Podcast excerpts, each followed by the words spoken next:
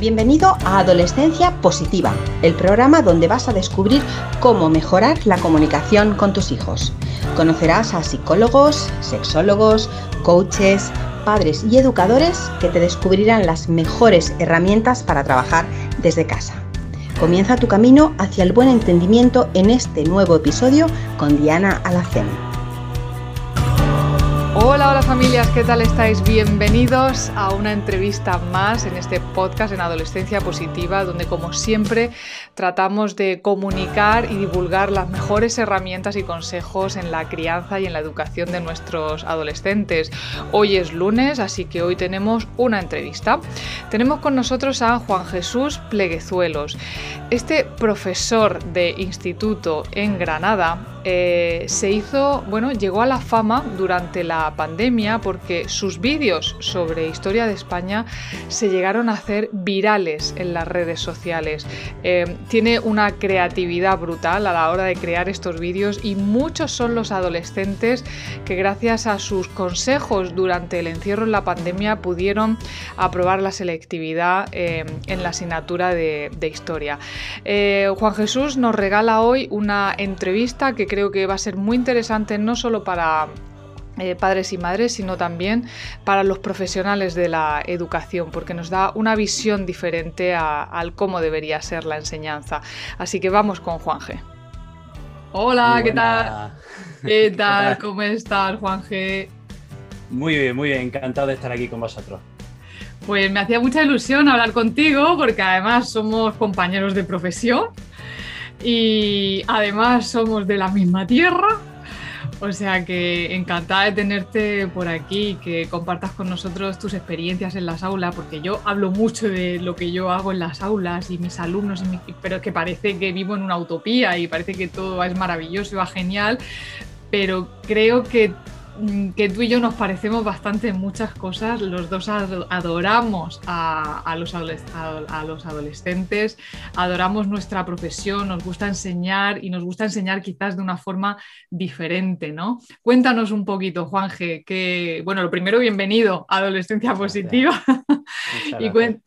y cuéntanos un poquito mm, por qué eres tan famoso en las redes sociales. Bueno, eh, todo empezó con, los podcasts. Yo empecé hace cinco años a grabar podcasts para estudiantes y poco a poco estos podcasts fueron creciendo, fueron creciendo. Eh, yo iba notando que entre estudiantes esos podcasts iban siendo cada vez más conocidos. Empecé con un podcast que se llama Historia con el móvil y luego a los dos años creé Historia de España para selectividad, que ese se hizo muy, muy popular. Estuvo un año número uno siendo, siendo número uno en Spotify. Y ya la prensa se hizo eco de, de aquello, que, hacía un podcast de historia para estudiantes siendo número uno en Spotify y ya a partir de ahí me llamaron de muchísimos sitios. Y luego, bueno, pues aparte llevo también actividad en redes sociales, en TikTok, hago directo, hago todo lo que pueda, pero bueno, de momento parece que el día solo tiene 24 horas, no se va a alargar, entonces no hago más cosas porque ya no, no puedo más.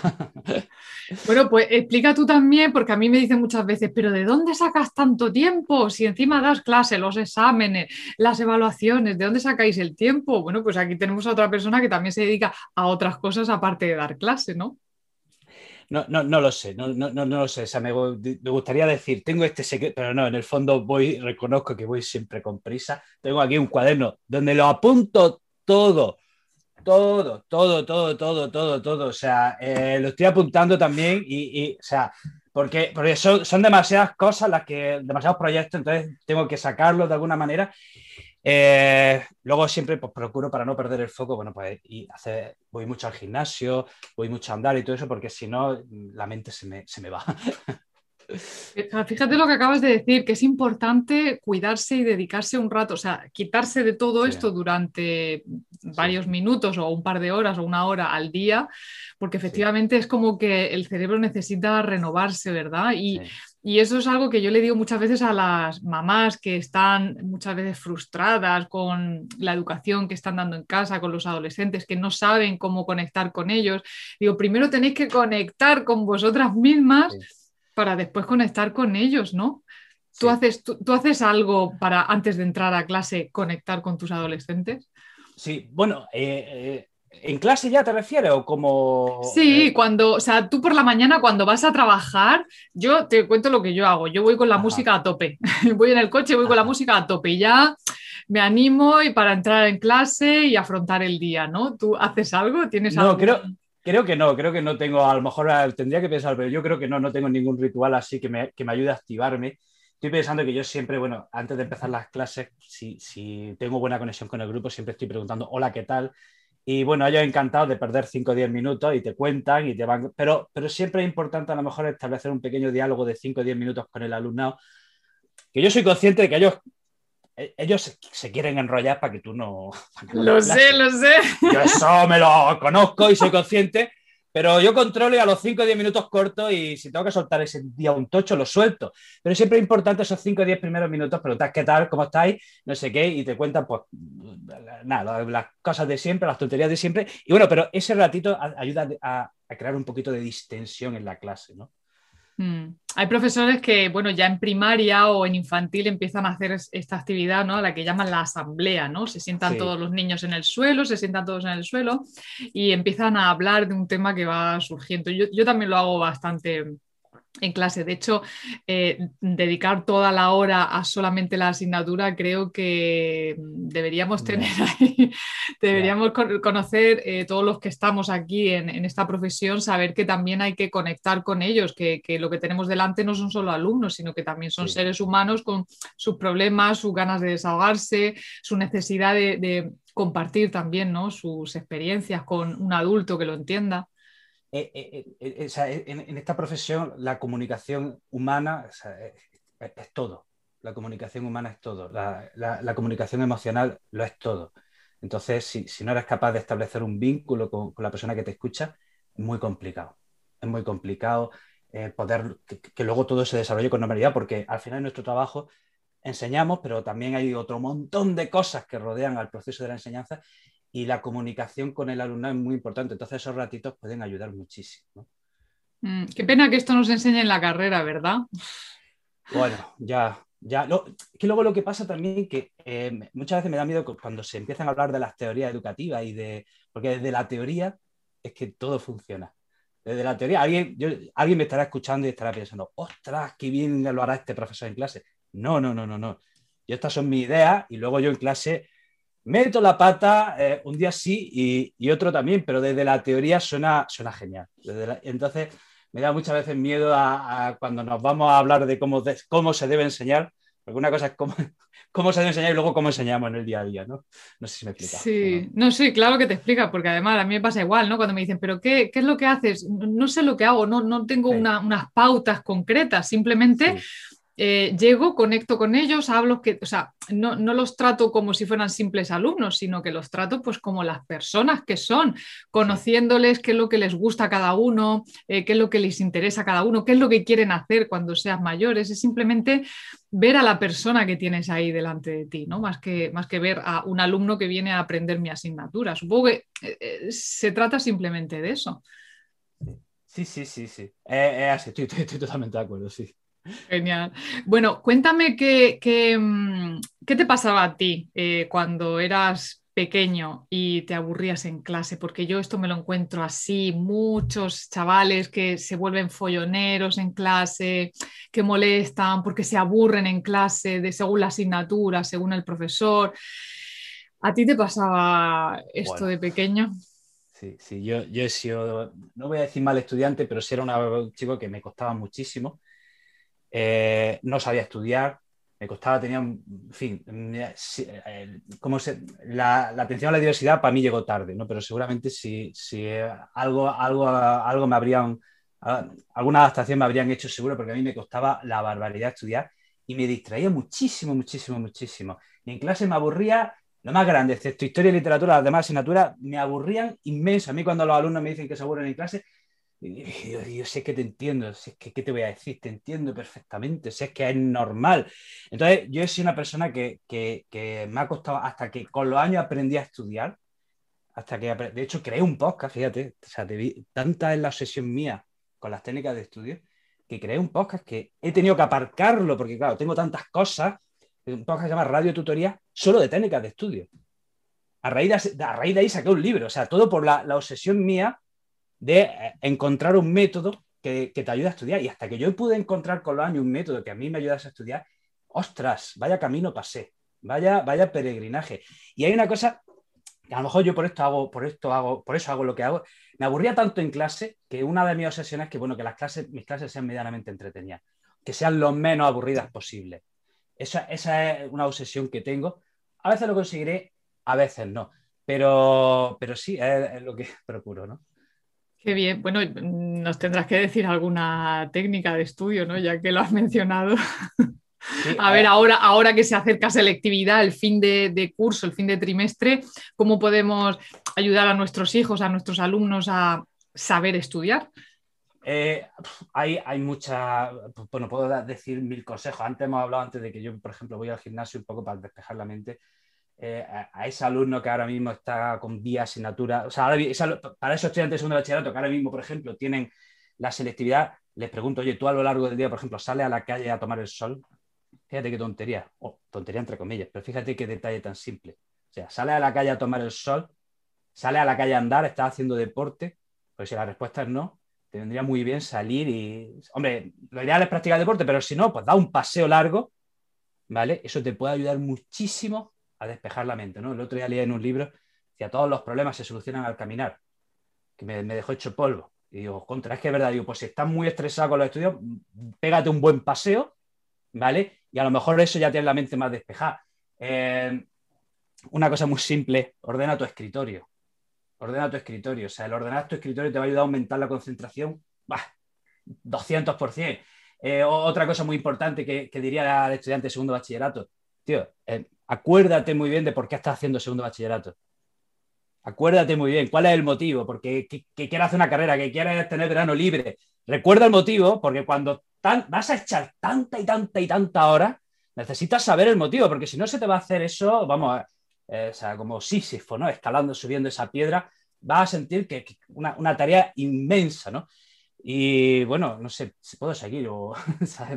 Fenomenal, ¿no? De hecho, está comprobado científicamente mm, que las personas que hacen deporte y hacen ejercicio diario, eh, su cerebro se, engrandece, ¿no? La parte cognitiva de su cerebro em, retiene mucho mejor las, eh, las definiciones, se concentra mm. mejor, la memoria. O sea, que es que está demostrado científicamente, ya no solo que lo diga Juan, es que eh, los mm. estudios lo, lo avalan.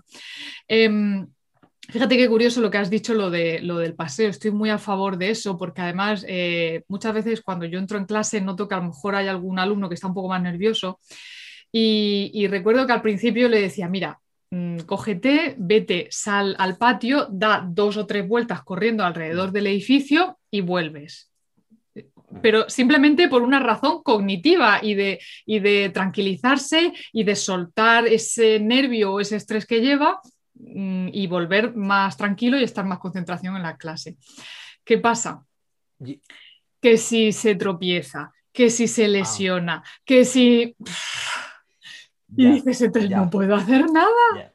Ya. es que ya estamos, si ese es el problema que tenemos muchas veces, estamos demasiado constreñidos, son demasiadas trabas para hacer cualquier cosa que queramos hacer. Te empiezas a tropezar con muros y muros y muros y muros y es verdad que muchas veces pues ya es que no puedo, llega un momento en que dices que no puedo más, dices, desisto. Y sí, sí, esas cosas pasan. Esas cosas pasan. Desde fuera, dices, hombre, pues sí, que se dé un paseo, pero es que luego estás dentro como profesor y es lo que has dicho. Y sí, y sí, y sí, sí, es un follón y es un problema tremendo para el profesor. ¿eh? Y al final, pues dices, mira, que no, que se queda en clase, que se queda en clase. Yo el año pasado empecé a hacerlo eh, ah, pero bueno, llegó el confinamiento, este año con las restricciones, pues, por lo que tú has dicho, no me atrevo, pero fíjate lo que se me ocurrió. Mientras yo explicaba historia, dejar que el alumno que quiera se levante y me escuche de pie. Ah, sí, sí, eh, eso lo hago yo, sí, eso sí. Y, y, hay una cosa que, que, dices, porque claro, si yo estoy hablando, te estoy dando una explicación de media hora, 20 minutos que me da que me escuche de pie que sentado, ahora mismo estoy de pie, ¿no? Y, y entonces eso empecé a hacerlo, tampoco era tampoco era fácil, porque empezaban a, que el alumno que se ponía de pie empezaba a hacer el tonto. Depende de la edad. Ya, depende de la edad. O sea, que tampoco era una cosa, pero que, pero claro, llegó el confinamiento, tuve que parar eso, pero una cosa que, que este año no me atrevo por, bueno, por todas las restricciones que hay, pero es una cosa que quiero, que quiero reemprenderla, ¿no? Sí, sí, pues yo eh, a los que son más chiquitines, ya te lo digo también, a los que son más chiquitines no, porque eso sí que no para, se mueven, le quitan el lápiz, le cogen el no sé qué, pero ya a partir de cuarto de la ESO para arriba se mantienen en su sitio. Incluso mm, también sentarse encima de la mesa. Hay veces que sentarse encima de la mesa mm, les da otro rollo distinto ¿no? al aprendizaje. Yo, yo siempre pienso, digo, hay que ver, digo, si es que, digo, cuando hablamos de cambios desde el sistema educativo, si hay, hay algunas cositas que son tan esenciales. Mm, yo, por ejemplo, ¿no? lo que estamos hablando de permitir que de poner una clase para que la uno se pueda poner de pie, o por ejemplo, eso de seis horas de clase en el instituto, me parece una me parece absurdo, seis horas de clase en el instituto. Yo llego a la última hora y esa hora sobra. Esa hora sobra. Yo entiendo a los alumnos que no puedan. Entonces, no se podían reducir la hora, no, lo sé. Hay muy, pequeñitos cambios que se darían una mejora tremenda, no costarían nada, serían a coste cero y yo qué sé, no se hace. Claro, lo que pasa es que luego siempre hay padres que dicen, oye, yo estuve seis horas sentada y mira, aquí estoy, no pasa nada. Sí, verdad, cierto, pero a mí me gustaría preguntarle a esos padres cuántas cosas recuerdas de las que te dieron durante las seis horas todos los días que estuviste yendo a clase, ¿no? Sí, sí, sí. Es complicado. Bueno, yo espero que poco a poco mm, el sistema vaya cambiando. Cuando esto de la pandemia se acabe, podamos tener un poquito más de libertad de movimiento y podamos también realizar alguna actividad más con ellos, ¿no?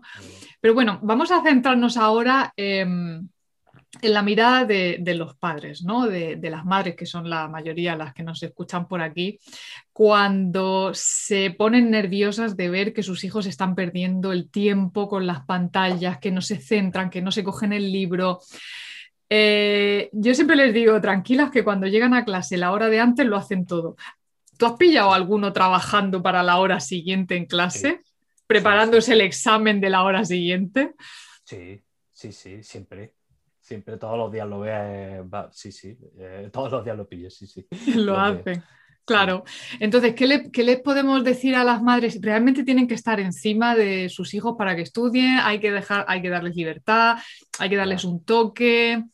¿Qué hacemos desde casa? ¿Cómo podemos contribuir desde casa em, para que no lo dejen todo para el último momento? ¿Se te ocurre algo?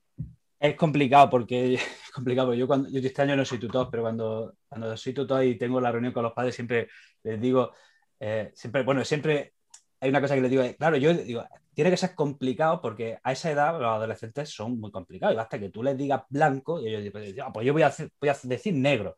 Y, ellos, y tú les dices A, pues yo voy a decir B, porque son adolescentes, son rebeldes por naturaleza y es muy complicado y a la mínima que el padre le diga estudia, estudia, estudia, el hijo puede tomar la actitud de decir, ah, sí, pues ahora no voy a estudiar. Puede ser, puede, puede, entonces es muy complicado cuando los padres están encima, a veces pueden provocar eh, un efecto contraproducente. ¿Cuál es el término medio? No lo sé, la verdad. No lo sé. No sé cuál es el término medio. A lo mejor es bueno, bueno, pues que los padres mm, vayan, a lo mejor basta que el padre vaya una vez al trimestre a hablar con el tutor para que el hijo sepa que el padre está encima de... ¿eh? Para que... ¿eh? a lo mejor basta ese pequeño toque una vez al trimestre e ir al tutor y que el tutor te cuente y tener una charla con el hijo y tal. Y a lo mejor es un pequeño toque al trimestre puede ser más beneficioso que estar todos los días. Niño, a ver, a ver qué ha hecho, porque eh, lo, ideal es que el niño, el chaval decida estudiar por sí mismo, no por el profesor, no por los padres. A eso es a lo que debemos aspirar. Ya sé que no es fácil. Eh, luego hay otro tema, hay otro tema que yo siempre recomiendo. Eh, aunque el alumno tenga 12 años, 13 años, es muy importante que le preguntemos qué quieres hacer en la vida, que lo averigüe, aunque luego cambie de camino, pero es importante que vayas cogiendo un camino. ¿Por qué? Porque si el alumno ve un propósito en lo que quiere hacer, eh, si, ve un propósito en lo que le, encuentra sentido a lo que quiere hacer y por lo tanto trabajará más, estudiará un poquito más, pero aquel alumno que piensa que está en el colegio porque el colegio es una tortura, una máquina de tortura, pues no le puedes motivar a estudiar, pero si, si el niño sabe que quiere hacer, yo qué sé, medicina o quiere ser bombero o quiere ser lo que sea, ¿vale? Pues le va a ver un sentido a lo que está haciendo y pondrá un poquito más de empeño, ¿no? No sé si, mm. se entiende. Sí, sí. Hemos hecho daño con eh, el típico comentario de que para ser alguien en la vida hay que estudiar. Em, se ha hecho daño, em, ¿sabes? O el, Yo conozco mm, camareros que tienen dos carreras universitarias, mis hijos lo han visto también, ¿no? Y muchas veces los adolescentes se agarran a eso de para qué voy a estudiar si después no voy a tener trabajo. Pero realmente em, cuando estudiamos debemos hacerlo simplemente por tener un trabajo o para adquirir conocimientos en la vida, para que nuestro cerebro se desarrolle también cognitivamente hablando. Sí, quizás deberíamos decir, para ser alguien en la vida hay que trabajar, ¿no? Hay que trabajar duro, ¿no? Quizás eso sería más correcto. Y, o, deberíamos decir, en lugar de estudiar, formarse.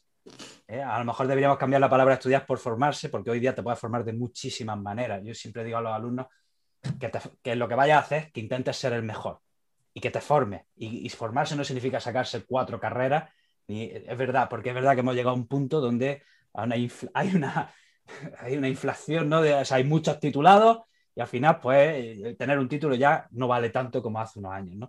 Sí, creo que, creo que lo hemos enfocado mal en un momento determinado. De hecho, yo veo en bachillerato, cuando doy bachillerato, muchos de los chavales que están en bachillerato no saben por qué están ahí.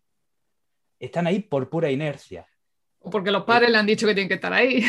Exacto. O sea, no saben, estoy aquí, pero ¿qué va a hacer? No lo sé. ¿Y por qué has escogido letras? Porque me han dicho que es más fácil.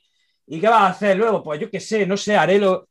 No saben. Y, claro, y ves que está, meten se meten a bachillerato porque sí, y luego hacen una carrera porque sí, y van, y, veo que muchos, no todos, pero buena parte de, los jóvenes, pues van, a, van así, ¿no? Y luego, dice, vale, si tiene un título, tiene dos títulos, ¿y, y para qué? ¿no? Y encima con los tiempos que estamos viviendo, pues sí, sí creo que ha, hecho daño. Vale, pero ¿y qué hacemos entonces con esos chavales que no saben qué hacer? Les decimos, vale, deja de estudiar y cuando lo sepas sigue, o porque yo me encuentro con muchísimos casos, como tú dices también en bachillerato, que no saben qué hacer, saben que quieren ir a, la universidad, pero no tienen claro la, rama que quieren escoger. ¿Qué hacemos con ellos? Les decimos, deja de estudiar y... Es que claro, claro, si esto lo trabajamos desde la ESO temprana, a lo mejor podemos, cuando el chaval llega a cuarto la ESO, ya tiene claro si quiere un bachillerato, si quiere un módulo, si quiere ciencias, si quiere letras, si esto a lo mejor lo trabajamos, porque claro, muchas veces tú creo que lo dejamos para cuarto de la ESO, para el último trimestre, para una sesión solo, y esto debería ser a lo mejor muchas más sesiones. Y luego también, yo siempre digo, digo, a lo mejor no se trata también de que en primero de la ESO diga ya qué carrera quiere estudiar, porque la vida es muy larga, pero sí a lo mejor que elija, pues, qué área, en qué área te quieres mover a lo mejor eso sí es más fácil, ¿no? Si el, área de la salud, el área del deporte, el área de la ingeniería, el área de yo qué sé, ¿no? Entonces a lo, mejor por ahí sí, sí, se puede enfocar, ¿no? Bueno, por lo menos que, sepan lo que tú acabas de decir, el área hacia el que quieren dirigirse, ¿no? Em, Juanje, tú em, te has hecho muy conocido a raíz sobre todo de la pandemia, ¿no? cuando nos encerraron a todos durante el primer estado de alarma, eh, porque creaste, bueno, has creado un mogollón de TikToks, de, vídeos súper divertidos con clases de historia, ¿no? ¿Nos puedes contar un poco cómo surge esta idea y, a qué te ha llevado? Eh, en TikTok, bueno, pues yo empecé el año pasado, eh, empecé el año pasado en TikTok y, veía, veía pues que, wow, yo me, me, me vuelve loco las redes sociales. Yo, por ejemplo, todo toda la semana hago un directo y hace unos meses empecé a probar hacer el directo en Twitch. Y, en Twitch tengo muy pocos muy, poco, muy poca gente me sigue en Twitch, pero bueno, me quería probar, quería probar y yo, bueno, aunque haya una o dos personas que me sigan desde Twitch, yo hago el directo en Twitch, ¿no? Pues hace, hace ya un año y medio o dos, pues probé TikTok y además, en aquel momento había, solo había dos profesores en TikTok. Me pongo, me pongo a buscar gente que estuviese en educación. En ese momento había dos profesores. hice un vídeo y se hizo, se hizo viral. Se hizo viral. Claro, TikTok, el, el, algoritmo de TikTok me, me bendijo y, ese vídeo alcanzó 100.000 reproducciones en, muy poco tiempo. Y todos los vídeos que hacía, bueno, pues se hacían virales. Y la verdad es que me lo pasaba súper bien. Me lo pasaba, me lo pasaba súper bien. Y luego también hay un tema, joder, que este tema me tiene Ay, como tantas cosas que no se hablan y, deberían hablarse. Vamos en las redes sociales se está moviendo un contenido muy turbio, un contenido, vamos a decir, inadecuado. Vamos a dejarlo ahí. Mm, eh, inadecuado para cualquier edad, mm. pero más para adolescentes. Y, siempre, desde siempre pensé, digo, digo, bueno, ¿yo qué puedo hacer? Digo, bueno, pues yo puedo meter, clavar una lanza y meterme en las redes sociales y competir, ¿no? Y competir ahí con ese contenido tan turbio que, y tan inadecuado que se está moviendo. Entonces, siempre bueno, he considerado pues, que, yo debo estar ahí, en las redes sociales, creando contenido, ¿no? Y, no sé, ah, bueno, y luego, en la pandemia, eh, la pandemia hice, hice directos todos los días explicando historia de España para la selectividad. Y, Ayudaste a mucha gente, ¿eh? Y fue, fue muy especial aquello. También un mm, poco para mí, porque para no volverme loco, pues, todos los días explicaba un tema, además explicaba los temas en plan tocho, en plan, o sea, mm, eran directos pretendidamente cargados de contenido, porque quería que el estudiante que, no fuese a clase, que no, que no estaba yendo a clase, con ese vídeo solo se bastase para estudiar el tema. Entonces eran, eran, eran directos densos con, esa intención y, bueno, fueron, fue especial aquello. Qué bueno. Eh, fíjate, nos dicen por aquí, los papás tenemos que mantener la calma y no precipitar, incluso acosar. ¿Por qué tienen los padres tanto miedo? Bueno, no te pregunto por qué tienen tanto miedo, pero realmente es tan terrible que un chaval repita un curso. Yo, eh, como profesor, ostras, vaya, esta es otra de las cosas, otro, otro nudo gordiano que no sé qué responder, porque como profesor veo que repetir no sirve de nada. O sea, el alumno que repite, eh, no el 90% de los alumnos que yo veo que repiten, pierden el segundo año. O sea, eso es lo que veo. Eh, claro, ahora, entonces, pero entonces, ¿qué hacemos? ¿Le pasamos de curso? Pues tampoco tiene que ser esa la solución, porque si el alumno que le han quedado ocho asignaturas lo pasa de curso, eh, está desincentivando eh, al que está trabajando. Entonces, ¿cuál es la solución? Pues no las, no lo sé, no sé cuál es la solución. No, no, sé cuál es la solución. Sí procuraría, como padre, pues, hacer que el alumno estudie y que no, y que intente no repetir, porque por lo general suelo ver que no, el año que repiten. Eh. A ver, está claro que lo suyo es que no repitan, pero yo sí que te voy a, yo sí que te voy a decir que yo sí que he visto chavales que han florecido más tarde después de, repetir. Es como que no todos, pero algunos sí que como se han dado cuenta o se han visto las consecuencias reales que tenía el, no estudiar en un curso y sí que mm, yo sí que he visto chavales que, que han florecido más, más tarde, ¿no? No, no es la mayoría, pero bueno, sí que, sí. que creo que, puede pasarme. Lo suyo, desde luego, sería no repetir, ¿no? Porque además los amigos pasan de curso, tú te quedas más atrás y esto a ellos no les gusta para nada. Pero bueno, eh, Juanje, ¿qué es historia para el móvil? Ah, y bueno, historia con el móvil. Ese, es mi primer podcast. Ese es mi primer podcast. Yo eh, es el primer podcast que creé hace más de cinco años y lo creé, pues eso, pues, eh, en principio era para estudiantes y luego me voy, dando cuenta que me escucha, eh, si me estás escuchando un montón de gente que no es estudiante, me está escuchando gente que, no es de, todo el mundo. Y, bueno, pues un podcast que, empecé grabándolo con el móvil de teléfono.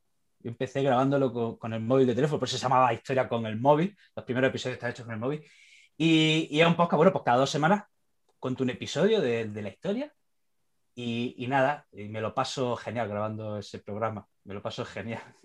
Qué eh, bueno. Eh, sí, sí, sí. ¿Qué podemos recomendar a esos profesores que se quejan? Porque aquí hay de todo, hay papás, mamás, eh, profesores. ¿Qué les podemos recomendar a esos profesores que a veces se tienen que enfrentar a alumnos difíciles, ¿no? Esos alumnos que vienen a lo mejor porque les han cambiado de, de, instituto o les han cambiado de clase y vienen con ese muro ¿no? que se ponen delante mm, para mantenerse alejado, para no mostrarse vulnerable delante de nadie. ¿Qué podemos recomendar a los profesores que tienen que eh, lidiar con estos alumnos más difíciles y, poco accesibles? Primero que, no, primero o último, diría al profesor que no se tome las cosas como algo personal.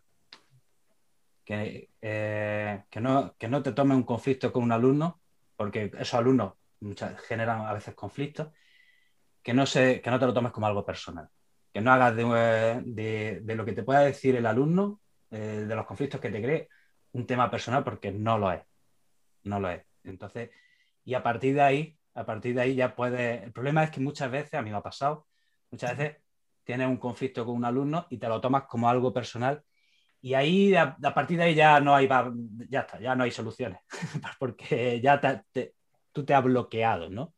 Te has bloqueado y no vas a encontrar una salida a eso. Entonces, partiendo de que no es un tema personal, oye, bueno, pues ya podemos empezar a ver, a lo mejor un día tienes que ser eh, súper, súper, súper estricto iba a decir otra palabra, pero no la quiero decir, pero tienes que ser súper disciplinado y a lo mejor al día siguiente eh, ve al alumno y tengo una charla con él, intenta a sola, sola. ¿Y qué quiero decir con esto? Intenta alternar esos dos modelos, ¿no? De, por un lado, ser estricto, ser, disciplinado, ser severo, pero también intenta mm, ser, un profesor cercano. Se puede intentar las dos cosas, ¿no? Eh, porque no puedes, no ser siempre el profesor súper severo, pero tampoco puedes ser siempre el profesor súper cercano. No puede. Entonces, con estos alumnos, a lo mejor se puede intentar eso, ¿no? Se puede intentar eso. Y, luego, hay un tema, hay un tema, yo siempre digo que en los institutos debería haber un orientador para alumnos y un orientador para profesores. Porque, eh, porque nos encontramos cada día esos casos, esos casos que, que, que, que, no, es que no hay una solución para todo, es que cada alumno conflictivo es un mundo aparte y para cada alumno habrá una solución aparte y con este alumno no sirve lo que he hecho con este otro. Mm. Entonces, en ese sentido, creo que, tenemos que tener la mente súper abierta, súper abierta. Yo siempre digo, ¿no? Digo, eh, digo, es que tienes que ser, no sé, el hijo de Buda para, mantener la mente fría y no, y, no dejarte llevar, ¿no? Por, por, a veces algunos conflictos que puedan surgir en el aula, ¿no? ¿Tienes alguna anécdota divertida que te haya sucedido últimamente en clase con los alumnos, con tu asignatura? Ay, ahora no te sé decir así, divertida, anécdotas muchas, pero eh, ahora me pillan, la verdad, ahora me, está resultando complicado. Fíjate, em, yo ahora vamos con la mascarilla, ¿no? Vamos con la mascarilla. Yo, yo, tenía un arma en clase que pensaba que no la iba a poder usar. Yo, yo sé hacer reír a los alumnos, pero yo sé que sé, sé, que en un momento determinado puedo hacerlo solo con la mirada, pero digo, hostia, ahora con la mascarilla va a ser imposible, ¿no? y, he descubierto que sí sé, he descubierto que, incluso con la mascarilla, si quiero, puedo provocar momentos de distensión, ¿vale? La, eh, la, mascarilla no me ha quitado ese poder secreto que yo tenía, ¿vale? En ese sentido estoy, estoy más tranquilo, ¿no? Muy bien, muy bien. Fenomenal. Em, hay una técnica que tú utilizas en tus clases de historia para que los alumnos se acuerden de los personajes y es eh, comparar a esos personajes históricos con personajes de la actualidad. Eh, tengo por ahí apuntado a Goku. que Goku yo creo que los que somos más o menos de esta generación sabemos quién es, ¿no? ¿Con quién comparas a Goku? Sí, efectivamente, lo estoy dando ahora mismo en primero de la ESO, con aquí. Ah, Estamos dando Con Aquiles. Entonces siempre les digo que Aquiles, ¿no? que era el guerrero más admirado y más poderoso y más fuerte de, la antigüedad, y, era el Goku, ¿no? Aquiles era el Goku de la, de la antigüedad y tan temido como, como él, ¿no? Y, sí, siempre intento hacer esa analogía, ¿no? Con, cosas que ellos conozcan, y bueno, muchas veces le hace gracia, ¿no? Esas cosas. Sí, bueno, creo que tienes otra por ahí con Donald Trump, ¿no? También. Bueno, Donald Trump sería, sí, a Donald Trump lo compararía con Rómulo Augustulo, ¿no? El último, el último emperador de, el último emperador de Roma. Y efectivamente, eh, Donald, creo que estamos al final de una era. Estamos al final de una era y a lo mejor Donald Trump ha sido el último emperador de, Estados Unidos, pero bueno, el último gran emperador de la época que, se está yendo, ¿no? ¿Y qué me dices de Angela Merkel? Ah, Angela Merkel. Angela Merkel, ¿con quién la, eh, ¿con quién la he comparado yo Angela Merkel? Eh, con, con, Isabel II, ¿no? son muy serias. Las la reina Isabel II. A veces las fotos muy, muy serias, ¿no? Sí, sí. Bueno, hay una frase tuya que me gusta mucho, Juanje, que es em, una pregunta que haces y que vamos a lanzarla también hoy por aquí. Me gustaría que, em, que, la desarrollaras un poquito y es ¿a qué edad renunciamos a querer cambiar el mundo? A mí esta pregunta me parece fascinante, poderosa, eh, da mucho que pensar, mucho, mucho que hablar, ¿verdad? ¿A qué edad renunciamos a querer cambiar el mundo? Eh, sí, es un tema, eh, es un tema sí, de, adolescentes y de jóvenes, siempre tenemos una ilusión tremenda por todo, pues una ilusión por, por, trabajar, coger ese nuevo trabajo, esa nueva carrera, por enamorarnos, o sea, tenemos una ilusión tremenda por todo y la vamos perdiendo y la vamos perdiendo. Y la gente te dice, ya has madurado. O sea, perder esa ilusión, solemos decir, ya has madurado. Y dices, ostras, qué triste, ¿no? Esto es madurar, perder la ilusión por las cosas. Y es un tema que yo me pregunto mucho. Yo, por ejemplo, reflexionando sobre el tema de la enseñanza, yo observaba cuando empecé a trabajar, observaba que los profesores ya adultos mayores ya no tenían ganas. Habían perdido casi todo la vocación. Ahora que van pasando los años, empiezo a entender por qué los profesores mayores van perdiendo la vocación. Lo empiezo, empiezo, empiezo a entenderlo. Y es un tema, es una lucha permanente, o sea, estar este, en, un trabajo como este y no perder la vocación o mantener siempre esa ilusión es una cosa, no, es fácil, no es fácil. Y es un tema que, yo siempre le doy vueltas, ¿no? A cómo, cómo hacer para no, no caer en, pues, para no... Monotonía. exacto, ya, exacto. Para no caer en la monotonía y no perder la ilusión. Eh, pues sí, la verdad es que sí. Eh, bueno, Juan dinos, para los que nos estén escuchando, que seguro que hay madres que tienen a sus hijos también estudiando selectividad o que están estudiando, finalizando ya el trimestre, eh, ¿dónde te pueden encontrar? Porque además tienes una, motivación y una creatividad brutal para enseñar historia a través de las redes sociales. Dinos dónde te pueden encontrar, dónde te pueden seguir para pasárselo a sus hijos también, para que te sigan y aprendan un poquito más. Bueno, a ver, yo estoy en todas las redes sociales y en todas las redes sociales soy el profesor inquieto, excepto en Twitter, que soy el profe inquieto. Y, bueno, ahí en las redes sociales siempre voy publicando mi podcast, mi audio, y porque tengo un montón de podcasts, entonces en esas redes sociales si miran un poco verán, verán pues las, podcasts que tengo. Genial, fenomenal. Pues de verdad, muchísimas gracias por habernos dedicado este ratito aquí, habernos, haber compartido con el buen humor que tienes y esa motivación Em, a, bueno, pues a sobrellevar este final de trimestre que se está haciendo duro con la pandemia, con el que voy un día a clase, sí, un día no, un día sí, un día no. Demasiado están haciendo. Y está resultando difícil trabajar así también, pero bueno, em, sabiendo que hay profesionales como tú, pues sabemos que, es posible salir adelante. Muchísimas gracias, ¿eh? ha sido un placer. Muchas gracias. Aquí tienes tu casa para cuando quieras, ¿vale? bien, gracias. Un besazo. Bueno, ¿qué te ha parecido la entrevista con Juan Jesús Pleguezuelos? Ya has visto que es un profesor de lo más guay, creativo, que se pone serio cuando se tiene que poner serio y que no solo se lo pasa bien en sus clases y disfrutan, sino que es que además los chavales aprenden mucho con él. Espero que hayas disfrutado de esta entrevista igual que lo he hecho yo y ya sabéis que volvemos a escucharnos el próximo jueves en ese cuaderno de una madre presente. Que tengas una feliz semana y una muy muy feliz maternidad. Gracias por formar parte de la tribu de Adolescencia Positiva. Esperamos tus comentarios y opiniones sobre este podcast, ya que nos ayudará a seguir con este maravilloso proyecto. Si deseas seguir formándote con nosotros, visita la web adolescenciapositiva.com. Y recuerda, los buenos hábitos formados en la adolescencia marcan toda la diferencia.